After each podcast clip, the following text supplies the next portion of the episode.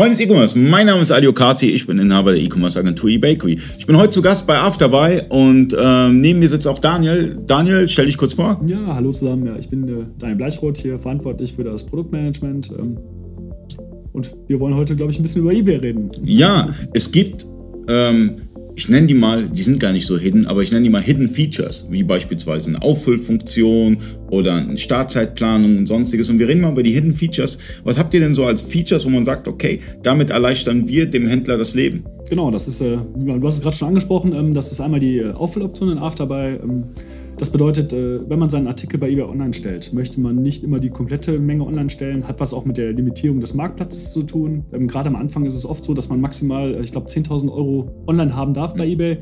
Ähm, hat man zum Beispiel beim Variationsset relativ schnell.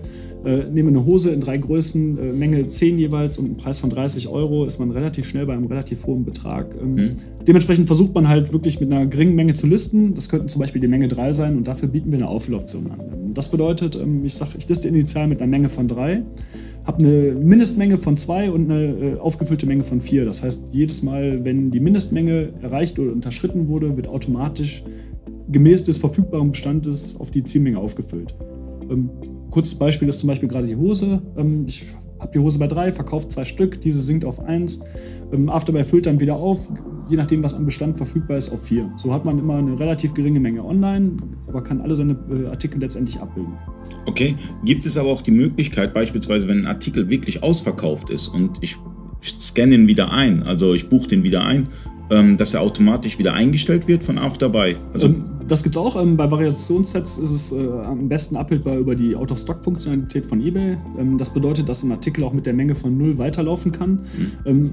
Wenn man die Auffülloption darauf liegen hat und der Artikel wird zum Beispiel wieder auf die Menge äh, 4 eingescannt, dann füllt, dieser, äh, füllt die Auffülloption automatisiert anhand dessen wieder auf. Okay.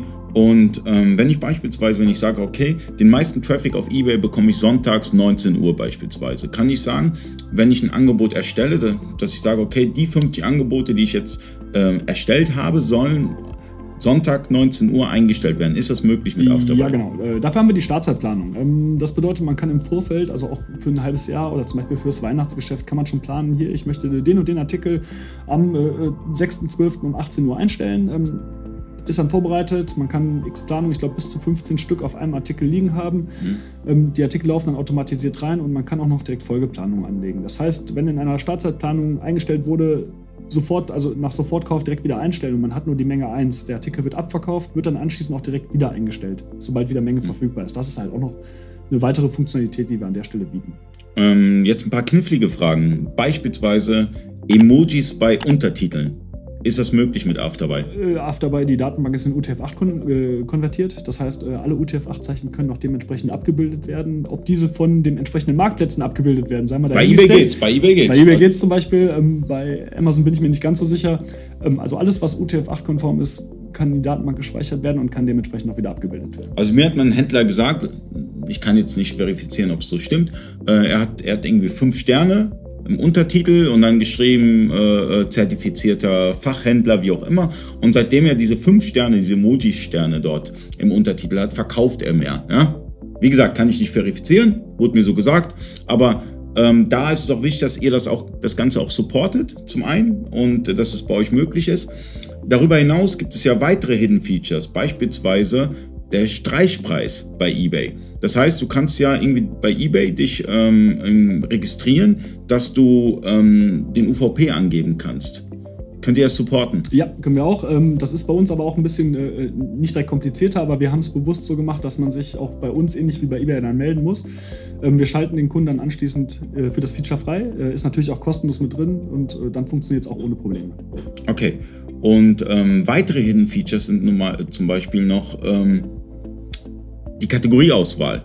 Ja, also zum Beispiel, wenn ich eine Kategorieauswahl habe, dass meine Merkmale direkt dort äh, ähm, supported werden. Genau. Das, das heißt, die hinterlege ich im Artikel und dann werden die auch bei eBay dargestellt. Richtig, genau. Also es gibt halt äh, pro Kategorie gibt es äh, verschiedene verpflichtende und empfohlene Merkmale. Das heißt, wenn man in Afterbuy die Kategorieauswahl trifft, dann werden auch die empfohlenen und verpflichtenden Merkmale direkt dargestellt. Ähm, man kann diese dann verknüpfen mit dem Produkt und dementsprechend anhand einer äh, zum Beispiel Lister-Vorlage direkt automatisiert matchen. Okay. Und was ist mit den, mit, den, mit den Rahmenbedingungen für Versand und Zahlung? Kann ich die importieren aus eBay oder? Ja, ja auch die Rahmenbedingungen, die kann man importieren. Da gibt es auch wieder eine extra Einstellung für. Ähm, nach dem Import kann man diese auswählen. Man kann aber auch den klassischen Weg äh, darstellen, wo man alles manuell letztendlich angibt. Okay. Und last but not least, äh, Template. Ihr bietet schon ein Standard-Template an, das man dann nutzen kann und ein bisschen bearbeiten kann für eBay. Und ähm, wenn ich jetzt beispielsweise zu einer Agentur gehe, gibt es ja ganz viele auf dem Markt, die ähm, sich spezialisiert haben auf Templates, kann ich einmal das Template importieren, wenn die das dabei konform ähm, erstellen. Äh, vom Prinzip her ist es so, also bei uns kann man äh, selber ein Template machen. Es ist halt ein ganz einfacher HTML-Code. Ähm, es gibt bei uns einen Kopf und eine Fußvorlage. Ähm, und die Beschreibung quasi wäre dann die tatsächliche Beschreibung. Also alles, was im Kopf und in der Fußvorlage dargestellt werden soll, ist das Template. Ähm, dieses kann man noch mit Afterby spezifischen Variablen bestücken. Das gibt es bei jedem System. Jedes System hat ein paar spezifische Variablen, um äh, Felder abbilden zu können. Dementsprechend ist es auch problemlos möglich. Gut, das Ganze könnt ihr testen, 14 Tage kostenlos. Link ist in der Beschreibung. Und falls ihr Erfahrung gemacht habt mit dem eBay-Lister von Afterbuy, schreibt es rein in den Kommentaren, würde mich mega interessieren. Vielen Dank fürs Zuschauen, bis zum nächsten Mal.